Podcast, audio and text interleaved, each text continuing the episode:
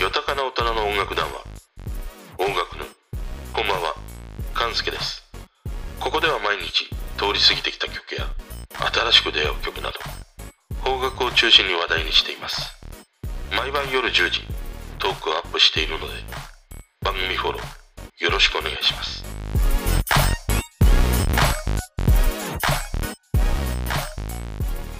今日は東日本大震災から10年というね、日でした。こう、あの時のことをね、思い出そうとしても思い出したくないというね、思いの方が強くて、今日もそんなこう、記憶をね、えー避けて過ごしましたね。ただまあ、確実に、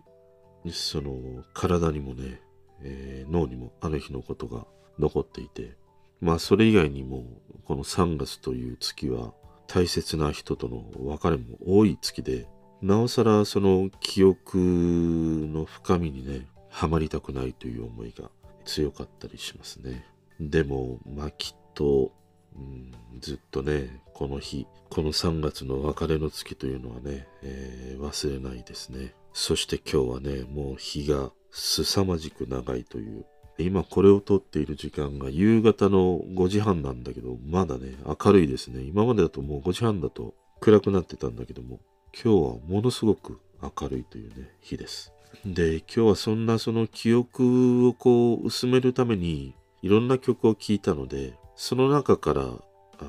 少しばかりこう元気がもらえたりね、前向きになれたという曲をね、つらつらと紹介していきたいと思います。まずね、1曲目ですね。マキシマム・ザ・ホルモン、恋の銘柄場です。もう最初からヘッドバンキングして首を言わしたくなるというね、一曲ですね。もうこの曲大好きで、まあちょっとその勢いつけてえなという時にね、聴く曲で、もう冒頭からね、いいし、まあデスボイス、そしてりょうくんのね、ボーカル、まあいろんなものが混ぜこぜになっているという、そんな印象の曲で、これはもう大戸屋のね、ネバネバ小鉢みたいなもんですね。納豆が入ったり、なんかとろろが入ったり、オクラが入ったりみたいなね。この曲はなんか元気がもらえるというよりは、その頭の中が一回こうリセットされる感じが好きで、なんかその気分を上げたいというよりは、一回こうリセットしたいという時にね、聞くと、こうまっさらになれたりするんじゃないかな。で、この曲はね、YouTube で検索すると出てくるのが、コロナナ・モレモモというバンドで、これはね、マキシマム・ザ・ホルモンの2号店という風に、ね、なってたりしますね。これはね、マキシマム・ザ・ホルモンのフランチャイズ企画でね、結成されたバンドで、そのフランチャイジーである、このコロナナ・モレモモ、もう早口言葉みたいなね、まあ、ここは本店である、まあ、原曲をね、自由に、まあ、使ったりね、アレンジして使えるというね、権利が与えられてるというね、そんなバンドのようですね。まあ、この企画なんか面白いなと思いながら見てましたね。で、俺はね、この恋のメガラバ、あのーまあ、コロナナモレモモのやつもいいんだけども、やっぱり本家のマキシム・ザ・ホルモンのがいいし、もっと言うとね、好きなのは、俺はあの、アニメ動画で作られたマット動画が好きで、そのね、マットとものすごく合うんだよね。だから、あの興味がある方はね、YouTube で恋のメガラバ検索すると、アニメのね、マット動画出てくるので、見てみるといいんではないかなと思います。そして2曲目。2曲目はね、椎名林檎、日本ですね。この曲は2014年のサッカーのワールドカップブラジル大会の NHK のテーマ曲として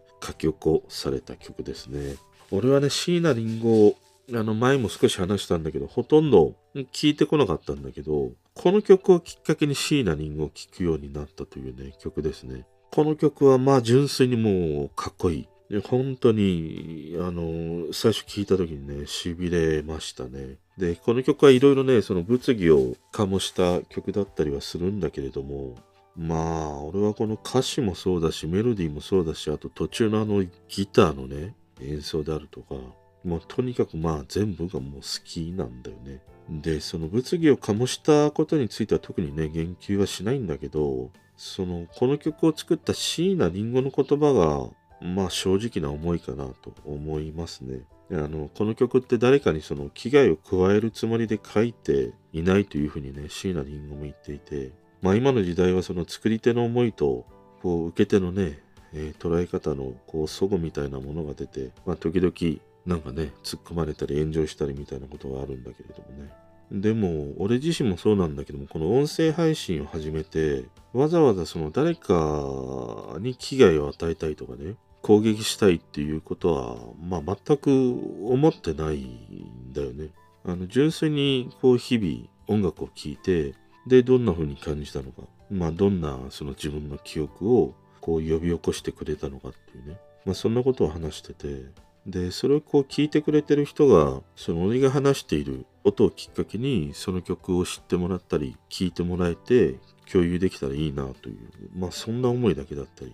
するからね。だから俺はこの椎名林檎の曲を聴いてまあなんかわずかばかりのこうやる気みたいなものとまあ負けねえぜみたいなさやっぱりなんかそんなね闘争心が湧いてくるというね一曲だったりしますね。でもこの曲はあれなのかな？浮雲がギターで弾いているものとかってないのかな？もしあったらちょっと聴いてみたいなと思いますね。でね3曲目。桑田佳祐明日晴れるかなですね。まあ、これはサザンではなくて桑田佳祐のソロ名義の一曲で2007年の曲ですね。もうこの曲を聴いたらもうパブロフの犬状態だね。思い出すのはまあドラマプロポーズ大作戦ですね。ヤマピー、長澤まさみ、榮倉奈々。この二人はもう最強すぎたこの時代ですね。で、俺はね、この曲の歌詞で愛なくして情もない、嘆くようなふり、世の中のせいにするだけで、愛なくして楽はないっていうね。ここら辺の歌詞が好きなんでね。なんかこうずっとその日本のこう世間に流れている雰囲気というね、気に流されている感じで、いや、それでいいんすか先輩みたいに。そんな風に言われてる感じがするんだよね。まあこのドラマもヤマピーがね、タイムスリップをして何度もやり直そうというね、ドラマだったりしたからね。で、まあこのドラマといえば、長澤まさみのね、おじいちゃん役のあの、夏柳功の名言が生まれましたね。明日やろうはバカ野郎という。そして2ちゃんのあのひろゆきは明日できることは今日やるなというね、名言も生まれてたりしますね。ちなみに僕が好きな言葉は明日は明日の風が吹くが好きだったりします。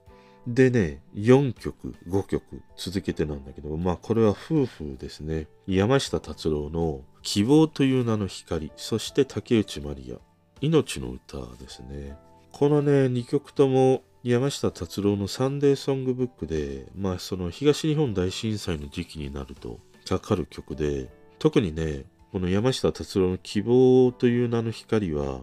2010年にリリースされて、まあ、震災の年である2011年に、レイ・オブ・ホープというアルバムにも収録されてたりしますね。で、この当時、ちょうどあの2011年の日にね、まあ、毎週その山下達郎のサンデーソングブック、今までその一回も休まずにね、十何年以上続けてきたんだけど、あの震災直後だけは、まあ初めて休んだんだよね。で、その次の翌週にサンデーソングブックがオンエアまたね、再開をしたんだけど、その時に最初の曲に流れてきたのがね、この曲だったりしましたね。で、まあ当時その山下達郎のラジオってその音にものすごくこだわるんだよね。だから、まあ、CD に限りなく近い音質で聴けるだけのね、その音声の編集をして、まあいつも曲を聴かせてくれるんだけど、ただこの日はね、その、いつも同じ環境でみんなが聴けないから、要は小さなそのポータブルのラジオ、そんなものでも聴けるようにということでね、いつも出しているような音とはまた違う、その小さなラジオでも最高の音質で聴けるようにというね、そのデジタル処理をしてオンエアしたというね、ものだったりしましたね。で、この日のラジオの最後に流れたのは総合ですね。あの、この間俺も話した、このコロナ禍において総合がね、初めて MV 化されたという、あの総合が流れましたね。で、翌年2012年には、この総合と希望という名の光、それに加えて竹内まりやのね、命の歌という曲がね、かかりましたね。まあ、まだ震災から1年しかね、経っていなくて、えー、そういう時期に流れてきたこの曲ですね。で、この竹内まりやの命の歌はね、作曲を村松高次という人がしていて、作詞が雅という風に表記してあるんだよね。雅誰かなと思って調べると、雅というのはま竹内まりや本人なんだよね。だからまあ作詞竹内まりやの歌となってたりしますね。で、この希望という名の光はさ、まあそのどんなことがあっても必ずこうかすかな希望があるよというふうに歌い、命の歌は人はいつか死ぬ。だからこそ、その生まれてきたことにありがとうというふうに歌う曲なんだよね。なんかこの二人にこう応援されてさ、見守られているというね、なんかある種こうお釈迦様の手の上で走り回っている孫悟空のようで、まだまだなんか自分の存在って小さいなみたいなね、ことを思ったりするこの2曲だったりしましたね。まあ今日はね、その自分の記憶からこう逃げるような感じで曲を聴き、まあ最後はそれでも誰かがこう見守っていてくれるとかね、気にかけてくれているとかね、そばにいてくれるみたいな、そんなことをこう思わせてくれるね、曲で、まあ少しばかりこう穏やかになるというかな、ちょっとこうザラザラとざわついていた。なんか気持ちも少しばかりね、えー、穏やかな感じになれたなという曲の数々だったりしました。それでは。聞いてくれてる人とつながりたいから番組フォローされたら嬉しいし Twitter もフォローしてほしい。俺の知らない曲とか教えてもらいたいな。今日も聞いてくれてありがとう。